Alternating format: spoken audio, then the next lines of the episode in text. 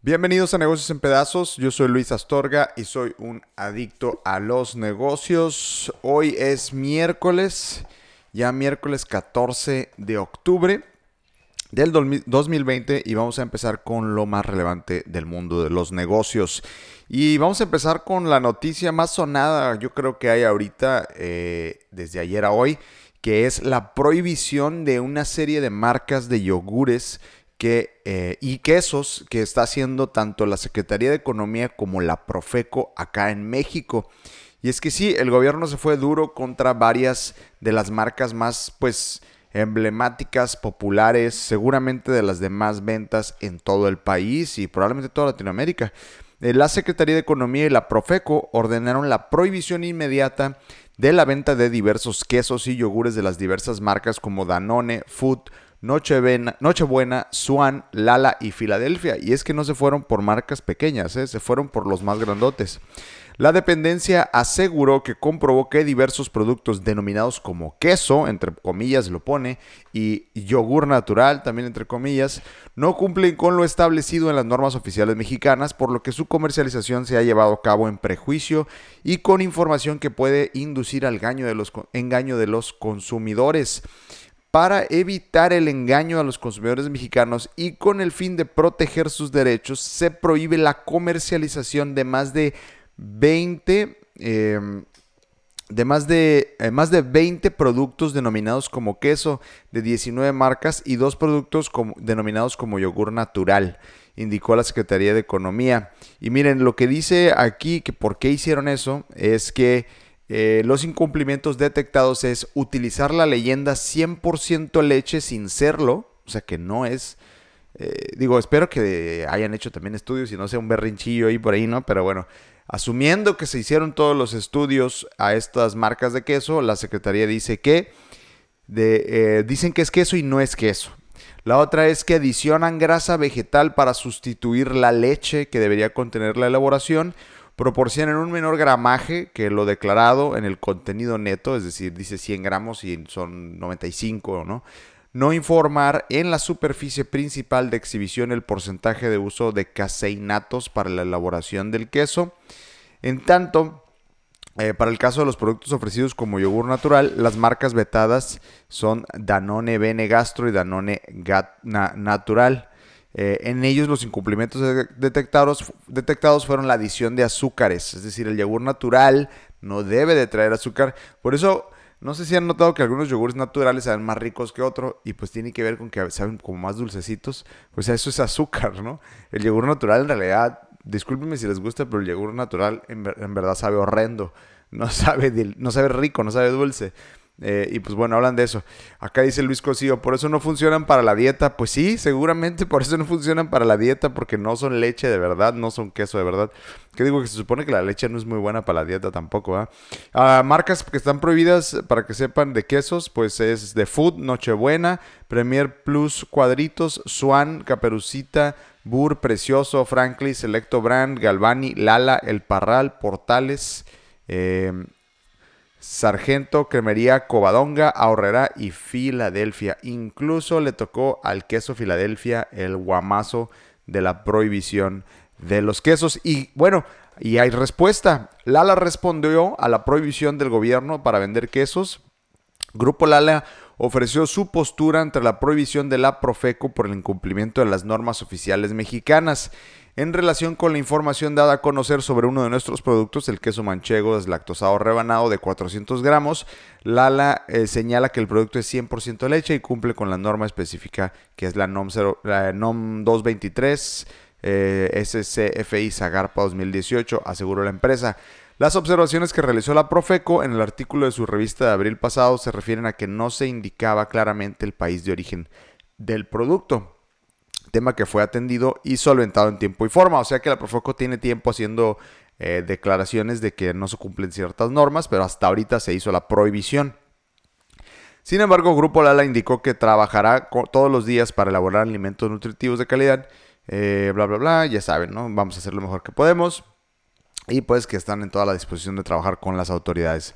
Y por su lado, los que fabrican el queso Filadelfia, que es muy muy famoso aquí en México, el, o el queso crema, este cream cheese, dirían los gringos, eh, que es la empresa Mondelez México, fabricante de este queso Filadelfia, aseguró que la medida de la Secretaría de Economía acerca de la prohibición de vender sus productos por incumplir las NOMS es totalmente infundada y daña la reputación de su marca. Cabe declarar que la orden de la autoridad se refiere al queso fundido tipo americano en sus dos presentaciones, reducido en grasa y normal, por lo que no involucra ninguna de las presentaciones del queso Filadelfia comercializado en el país. Eh, Mondales manifestó que la decisión de la Secretaría de Economía genera desconcierto y sorpresa a la compañía. Además, lamentó que la autoridad en cuestión no notificó oportunamente a la empresa el inicio del procedimiento administrativo que refiere a dicha orden y lo más relevante es que contamos con evidencia mediante la cual el Laboratorio Nacional de Protección al Consumidor de la Profeco el pasado 25 de septiembre emitió los resultados favorables al estudio del producto.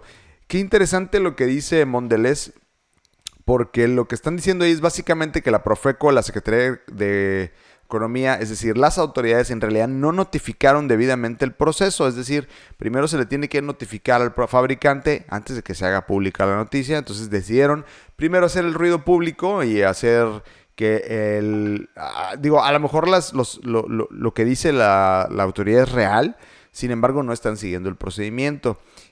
Recordemos, no olvidemos que cuando el gobierno hace declaraciones de este tipo y tirándole tan duro, a, sobre todo a las empresas grandes y por el perfil de gobierno que tenemos hoy, no le están hablando a las empresas, le están hablando a quién creen ustedes. Le están hablando a su público, le están hablando a sus seguidores, a la gente que apoya al gobierno, porque son acciones que se ven como acciones, pues, eh, contra, pues, las empresas, ¿no? Que están haciendo mal las cosas o eh, no quiero usar el lenguaje que luego usa el gobierno, pero eh, básicamente es, propaganda, ¿no?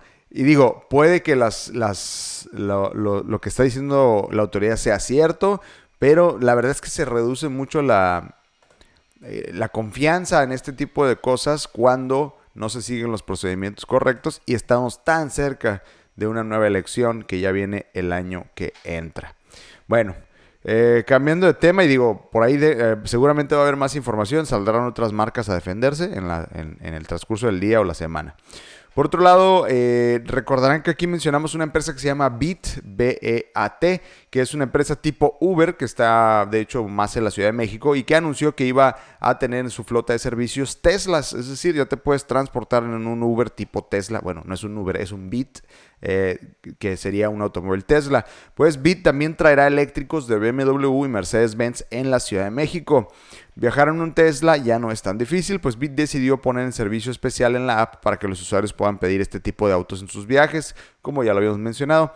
Sin embargo, los planes de la marca de movilidad no solo requieren quedarse en tener este tipo de auto, sino que quieren integrar otros eléctricos y generar un cambio en la infraestructura de movilidad sustentable que hay en la Ciudad de México. Y es que sí, digo, son autos que no, no generan combustión, definitivamente son más ecológicos, pero también están dirigidos pues a un mercado más premium.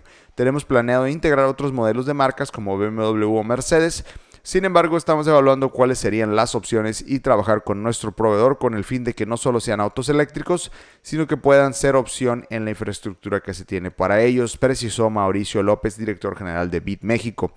La empresa ha desplegado con la llegada de Bit Tesla dos centros de excelencia donde se tiene un total de 10 cargadores Supercharge. Eh, si no saben qué es un Supercharge, básicamente es el cargador de Tesla que hace que en 20 minutos esté la batería llena. Lo puede uno poner a un outlet de su casa también con un adaptador, pero pues eso tarda 8 a 10 horas. Los supercargadores permiten que los autos se carguen más rápido. Em, y dije, exageré con los 20 minutos. De hecho, cargan en una hora para poder recorrer hasta 400 kilómetros con una carga. Eh, en un solo día logramos que 17 kilogramos de dióxido de carbono no se emitieran gracias al uso de estos autos. 17 kilos de dióxido de carbono tampoco es tal gran cosa. Este es más mercadotecnia que otra cosa, pero ahí lo tienen. Hay una opción eh, nueva en México llamada Bit de movilidad. Por otro lado, YouTube se podría convertir en la nueva competencia de Amazon y Mercado Libre. o por lo menos es lo que pretenden. Y está muy interesante porque hablamos de nuevo de e-commerce en formatos incluso más modernos, más dinámicos que los que ya conocemos. De acuerdo con Bloomberg, Google planea que YouTube se convierta en la nueva e-commerce y empezará a vender productos a través de los creadores de videos colocando una etiqueta en los artículos que aparecen en el material audiovisual que llevará a los usuarios a la tienda correspondiente. Es decir, ustedes pueden estar viendo una serie en YouTube eh, o estar viendo videos de algún influencer y lo que trae puesto o lo que tiene a su alrededor o el producto del que esté hablando, pues lo vas a poder comprar inmediatamente por medio de, de lo que estás viendo de YouTube. Según esta información, YouTube empezó a pedir a creadores selectos que etiquetaran productos en sus videos a través de un software proporcionado. Asimismo, la compañía también explora la posibilidad de integrar Shopify para vender artículos directamente desde la plataforma de videos. Aún la información no es muy clara ya que no se sabe cómo YouTube generará ingresos a través de estas ventas o la comisión que cobrará. Sin embargo, es claro que Google está buscando nuevas maneras. ¿Por qué Google? Porque es el dueño de YouTube. Nuevas maneras de monetización a través de la plataforma. Sin duda, la gran ventaja de YouTube tiene, eh, es que tiene, perdón, sobre tiendas de e-commerce como Amazon o Mercado Libre, es la cantidad de horas de videos que existen en la plataforma e incluyen unboxings de productos y tutoriales de maquillaje, cocina, entre otras cosas. Y déjenme decirles que esto no es una idea nueva. De hecho, no se le ocurrió a YouTube. Hace unos meses se le ocurrió primero a Snapchat. Curiosamente sí, Snapchat todavía existe, aunque ustedes no lo crean. Y Snapchat de hecho es una de las aplicaciones o uno de los equipos de trabajo más innovadores en el tema de redes sociales eh, y aplicaciones. Snapchat desde hace tiempo ha estado probando con, uh, con algunas marcas, eh, marcas de, de premium, el hacer videos en Snapchat y hacer la compra directamente desde el video. Entonces, básicamente YouTube le está copiando un poquito a la tecnología que ya trae Snapchat. No, a lo mejor hasta podrían en algún punto aliarse. Por otro lado, eh, la cadena de cines AMC eh, podría quedarse sin liquidez a fin de año debido a la pandemia. La cadena de cines aseguró este martes que podría quedarse sin liquidez después de haber experimentado una caída del 85% en la ocupación de butacas, pese a haber iniciado la reapertura eh, pasados los meses de mayor incidencia del COVID. La cadena AMC ha abierto 494 de sus 598 salas en todos los Estados Unidos pero con una asistencia 85% o inferior. Esto es una tendencia que estamos viendo en todos los países, no nada más en Estados Unidos. De hecho, en México, eh, los primeros números después de la reapertura, como de un 3 a un 5%, a lo mejor ahorita ya han mejorado, sin embargo, pues es uno de los lugares que la gente simplemente no se siente cómoda asistiendo por pues la tipo de experiencia pues literal confinada de confinamiento en una sala con 30 personas extrañas eh, que no sabes si tienen COVID o no, pues bueno, la gente no, no, no está reaccionando muy bien a eso, contrario a lo mejor a lo que son restaurantes, parques, playas u otro tipo de actividades al aire libre. Eh, las acciones de la compañía se desplomaron 8% la mañana de este martes y acumulan un colapso del 48% en lo que va del año. A la caída de la ocupación de salas de cine se suma el cada vez mayor protagonismo de los servicios de streaming en la distribución y producción de entretenimiento audiovisual, con compañías como Walt Disney aumentando su apuesta por esta plataforma de consumo. Y es que también ayer Walt Disney hacía el anuncio no lo comenté aquí en las noticias, pero sí leí la noticia eh, y ahorita le veo pues más relevancia mencionarlo. Es que Walt Disney también anunció que están cambiando por completo su estrategia de generación de, contenido. Eh, y, con esto me refiero a no tanto contenido, sino a las producciones que están llevando a cabo. Recordemos que Disney pues también es una casa productora de cine muy importante, eh, cine, series y demás. Entonces han decidido enfocar toda esa atención en su plataforma de Disney Plus que es hacer puras producciones para la plataforma de streaming y hacerle pues más competencia a el rey que es Netflix y Amazon Prime. Eh, Disney ha decidido orientar su negocio audiovisual y cinematográfico para potenciar y poner en el centro de la estrategia a su plataforma Disney Plus, que ha alcanzado los objetivos de suscriptores antes de lo esperado. Y es que el objetivo de suscriptores de 5 años lo lograron en menos de un año. Netflix por su parte sigue creciendo en bolsa debido a que la pandemia ha incrementado el consumo de servicios de streaming. Eh, AMC, la cadena de cines de la que estamos hablando, y que es la mayor cadena de salas de Estados Unidos, está explorando medidas de financiación con la emisión de deuda o rondas de financiación, venta de activos u otro tipo de acuerdos con socios para garantizar su sustentabilidad. sustentabilidad. Por el momento ha optado por la venta de 9 millones de acciones para obtener 37.8 millones de dólares en liquidez adicional y mantener sus gastos operativos. en septiembre anunció que lanzaría una operación de levantamiento de capital por 180 millones de dólares y liquidó todo su negocio en los países bálticos en agosto por 77 millones de dólares. Pues ahí lo tienen la industria del cine, la verdad, de las más golpeadas y que va a tardar probablemente de las que más va a tardar en recuperarse. Otro mercado que todo lo contrario a los cines está creciendo y creciendo descomunalmente es el mercado de los juegos de azar. Es decir, sí, las apuestas o los juegos de azar tipo Poker, Texas Hold'em 21, eh, Blackjack, como le llaman en Estados Unidos. Eh, el negocio de los casinos en línea explotó en términos de popularidad. Ahora muchas personas que han que nunca que no se, nunca se habían familiarizado con la apuesta, las apuestas se interesaron por la actividad gracias a múltiples incentivos como variedad en el catálogo de juegos, bonos, servicio al cliente personalizado, inscripciones gratuitas a torneos y facilidad en el proceso de pago, entre otros. Es así como este mercado, el del gambling, el, de la apuesta en línea, crece cada año. Según es, eh, ah, que es una firma de análisis de data y estadística, en 2019 el negocio de los casinos en línea apenas alcanzaba 20 mil millones de dólares. Más tarde logró 41 mil en 2016 y en 2019 generó 55 mil.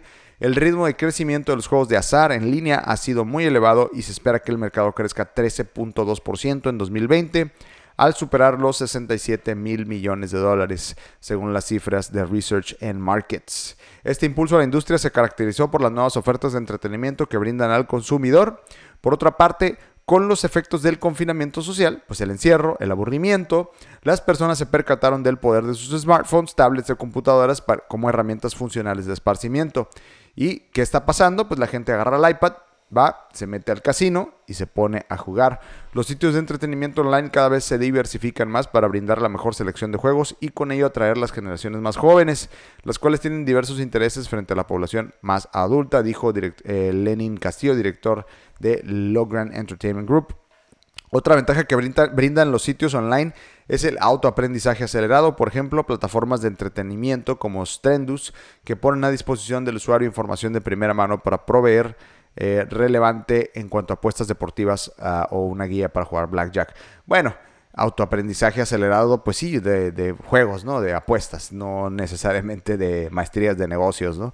Em, la experiencia de apostar a través de plataformas virtuales es completamente diferente al método tradicional. El hecho de que tecnologías como la realidad virtual o blockchain, registro de transacciones de criptomonedas, se sumen dentro de la industria contribuye a que el gambling online evolucione y sea una opción de entretenimiento mucho más rentable frente a otras. Pues ahí lo tienen, si ustedes son aficionados al casino, a Las Vegas o a cualquier eh, de este tipo de entretenimiento de este tipo, pues online, online es the way to go, dirían los gringos. Es la manera de apostar. Y bueno, para cerrar el día de hoy, eh, me topé con una noticia de un blog de Ricardo Salinas Pliego, el dueño de, eh, pues nada más y nada menos que TV Azteca y todo el grupo Salinas, eh, TV Azteca, eh, Electra, Banco Azteca y todo este tipo de cosas. El segundo hombre más rico de México, venga. Eh, que básicamente publicó un blog donde bastante controversial para mucha gente seguramente, donde menciona que los trabajadores son los que tienen que ahorrar y el empresario no debe contribuir absolutamente nada al fondo del retiro de eh, Ricardo Salinas Pliego. Y menciona en el blog que dado que el trabajador es el más interesado en contar con una pensión para su retiro, este es el que debería aportar a este beneficio, no así el patrón, ya que para los empresarios implica un impuesto más. Es decir, dice él que no hay ningún beneficio para el patrón el estar contribuyendo al afore, al fondo del retiro del trabajador.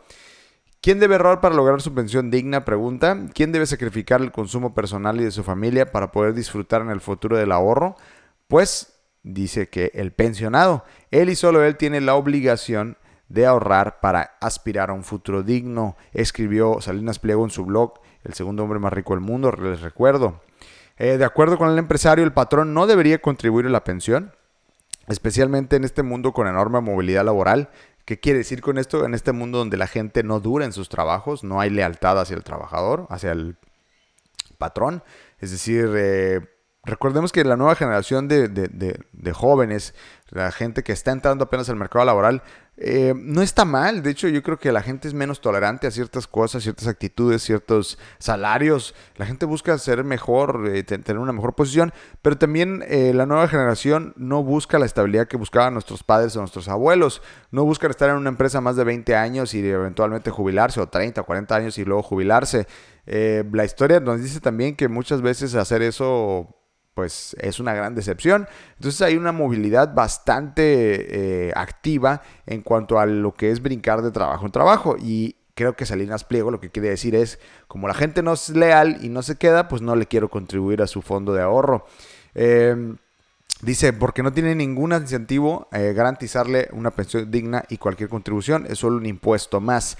Además señaló que quienes proponen que el Estado se haga cargo de las pensiones son ignorantes en la realidad económica, ya que el Estado en realidad somos todos los que contribuimos a su existencia a través del pago de impuestos. En esta parte sí le doy la razón a Salinas Pliego. Eh, hacer que el Estado maneje las pensiones es verdaderamente un riesgo porque eh, de hecho él lo menciona en el blog y dice, eventualmente el Estado puede decidir disponer de estos fondos por cualquier razón que se puedan inventar. Mañana hay una catástrofe, si ustedes quieren, mañana hay una crisis, mañana hay lo que ustedes quieran y el gobierno tendría la posibilidad de tomar todas las pensiones y hacer lo que quieran con ellas.